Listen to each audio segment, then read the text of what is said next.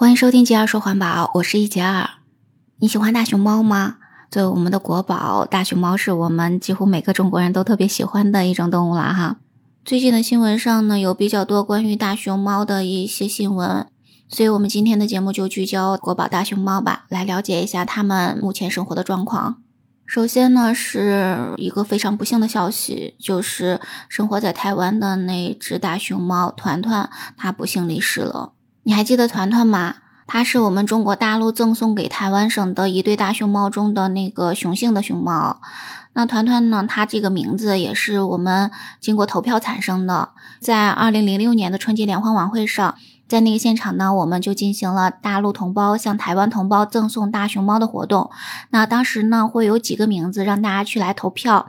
所以呢，通过了有一亿三千万的观众的短信和电话的投票，最终呢，给他们两个起名就叫团团和圆圆了。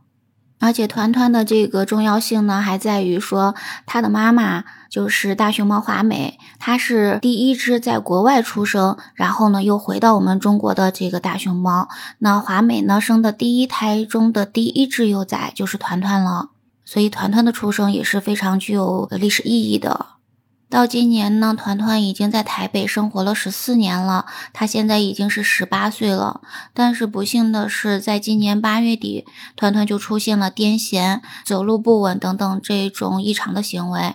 那后来呢，给他进行了一个检查嘛，通过脑部核磁共振的检查，就发现团团呢得上了恶性肿瘤。然后他的左大脑半球局部液化坏死病变，而且呢，他的右大脑半球也出现了一些类似的病变。那么到了九月的时候呢，在四川的大熊猫保护研究中心就成立了专家组，跟台北的动物园保持密切的联系。但是呢，团团的病情还是迅速的恶化了。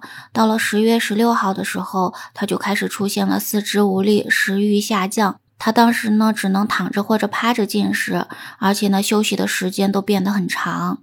他的进食量、排便量和活动量都不及以前的一半呢。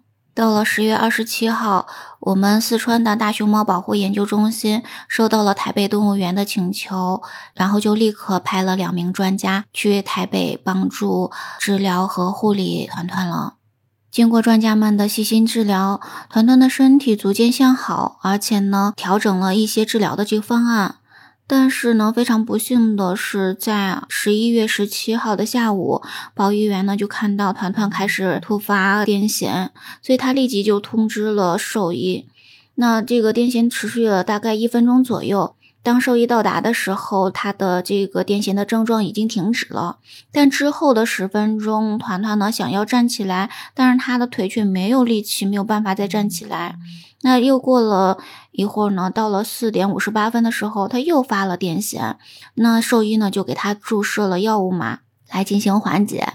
但是很不幸的是，到六点多呢，他又开始发作了。那之后呢，到了晚上。嗯，十一月十八号的凌晨，他又发了四次的癫痫，所以呢，他这个不断的癫痫的症状突发，让他的身体呢，真的是越来越不行了哈。那后来到了十一月十九号凌晨的一点五分、一点五十六分，还有三点五十四分，团团的癫痫再度发作。那这个照料他的团队，医疗团队虽然呢为他打了这个抗癫痫的药物，但是呢，这个癫痫的症状仍然是持续的间接性的发生。那一直到早上七点零三分的时候，才慢慢了得到了缓解。但是呢，医生们做了如此多的手段，然后呢，给他打了这么多药，他才暂时缓解了这个症状。所以呢，医疗团队就觉得他受到的这个痛苦真的是太大了。因为呢，根据 CT 和他的生理指数就进行研判，说团团的病情已经不可逆了。即便是想办法让他从深度的麻醉中苏醒，团团也没有办法再进行自主的生活了。所以呢，就决定说让团团在麻醉中沉睡，不要再继续痛苦了。所以后来呢，医疗团队最终呢决定说要忍痛放手，让团团在麻醉沉睡中离开。所以呢，到了十一月十九号的下午一点四十八分，团团的心跳就停止了。听到这个消息，很多人的心里都非常非常难受。虽然两岸的人民都特别舍不得他，团团带给人们多少美好的回忆呀，但是呢，没有办法，团团还是离开了。台北动物园表示说要保留团团的皮毛标本和骨骼标本，也会保留它的活体细胞。我们只能希望团团回到了他的大熊猫星球，在那里没有病痛，在那里他可以做一只快乐的熊猫天使。虽然两岸的人民都特别特别舍不得，唉，但是呢，我们还是希望团团能够走好吧。下面我们说说大熊猫香香。香香呢是二零一七年的六月十二日出生在日本的上野动物园的，她是一个可爱的小仙女哦。香香的爸爸妈妈都是在二零一一年的时候去到日本去的，所以呢，出生在日本的香香，那她应该也是要回到我们中国的嘛。那本来呢，他应该早就回到我们中国了，但是这次又被推迟了。那么本来说呢是定在二零二二年的十二月三十一号来回到我们中国，但是呢，因为疫情的影响，日本政府在二零二二年的十一月十八日就宣布说要把这个归还的日期推迟到二零二三年的二月中旬到三月上旬这样一个期间的。那这一次呢，已经是香香归还中国的时间第五次被推迟了呢。香香在上野动物园里可是小明星呢。那么日本人呢都特别喜欢我们的大熊猫。那到底有多喜欢呢？不知道你有没有看过动画片《樱桃小丸子》哈？小丸子说呢，人这辈子没看过大熊猫是非常丢脸的。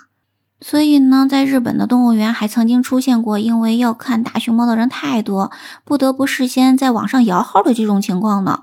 而且呢，说摇号的中签率是百分之五十。而有的时候，香香向公众开放参观的时候，游客排的队伍呢，可以达到好几公里长呢。动物园呢，还推出了跟香香有关的周边的展品和产品，比如说呢，他们会把香香从出生到半岁的不同大小的粪便收集起来，一起进行展出。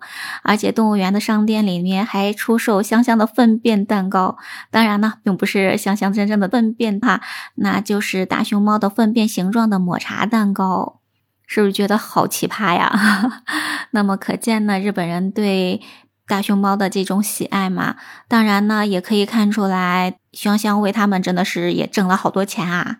可见香香在日本是多么受欢迎。所以呢，他们其实也很舍不得把香香送回来哈。但是他们不把香香送回来，最大原因当然并不是他们不舍得，因为这必须是要给我们还回来的嘛啊。那主要的问题就在于疫情了。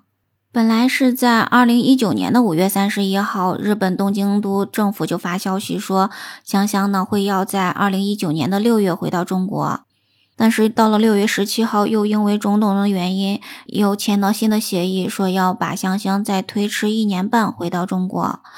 那么到了二零二零年的十二月末，本来是应该把香香送回来吧，但是那个时候呢，因为受到新冠疫情的影响，所以呢，两国的政府又决定把香香在日本再滞留一些时间，所以呢，就延长到了二零二一年的五月底。但是可能还是疫情的原因吧，到二零二一年的五月，香香还是没有回来，一直到二零二一年的十一月二十五号。官方才发布信息说，因为受到新冠疫情导致的航空限制，还有冬奥会入境管制等等这样一些因素的影响，所以呢，大熊猫香香归还我们中国的时间又再次延期了，这已经是第三次被延期了。所以呢，这个时候就决定说，归还的日期从十二月三十一号推迟到二零二二年的六月三十号。但是呢，到了二零二二年的五月十三日，在这个记者会上，日本政府依然说，因为受到新冠疫情的影响，那香香的归还日期又推迟到了二零二二年的十二月三十一日。但这次呢，还没有到十二月。在十一月十八日的时候，日本东京都政府又宣布说，因为受到疫情的影响，香香归还中国的时间又从原来定的二零二二年的十二月三十一日延期到了二零二三年的二月中旬到三月中旬。所以呢，这次是香香归还中国的时间第五次被推迟了呢。那不知道到二月到三月期间，香香能不能回来呢？嗯，还是一个未知数，不知道还会不会再被推迟。虽然日本的民众非常舍不得，但是香香还是我们中国的大熊猫嘛，还是要回到我们的中国的，期待它早日回来哦。最后再来说说四海和晶晶吧，这两只大熊猫呢，它们在世界杯之前就到了卡塔尔。所以呢，在卡塔尔世界杯上，我们知道能够看到很多中国的元素哈。那么大熊猫四海和晶晶也是其中之一啦。那么他们呢，只能听懂四川话，所以呢，就有一个记者到卡塔尔的时候呢，就去看望他们啦。然后呢，用四川话给他们打招呼。听到这个熟悉的家乡话，四海和晶晶呢，赶快扭头去看，咦，是谁来了？谁来看他们了？真的很有意思哈。国宝大熊猫呢，可以说给我们中国人真的是带来了非常非常多的欢乐哈，而且呢，他们也是代表我们中国去到世界各地去给其他的人、其他的小朋友们带来非常多的欢乐。所以呢，在感恩节即将到来的时候啊，虽然呢这个感恩节是美国、加拿大等等地方的这个节日，那我们中国也有人提议说要设立一个中华感恩节。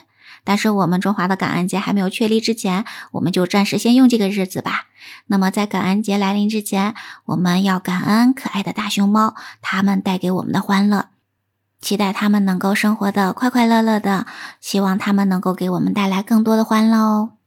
你也喜欢可爱的大熊猫吗？让我们一起来感恩它们带给我们的欢乐吧。我们今天的分享就到这里啦，感谢你的聆听。如果喜欢我的节目，不要忘记关注、订阅、点赞哦。我们下期节目再见，拜拜。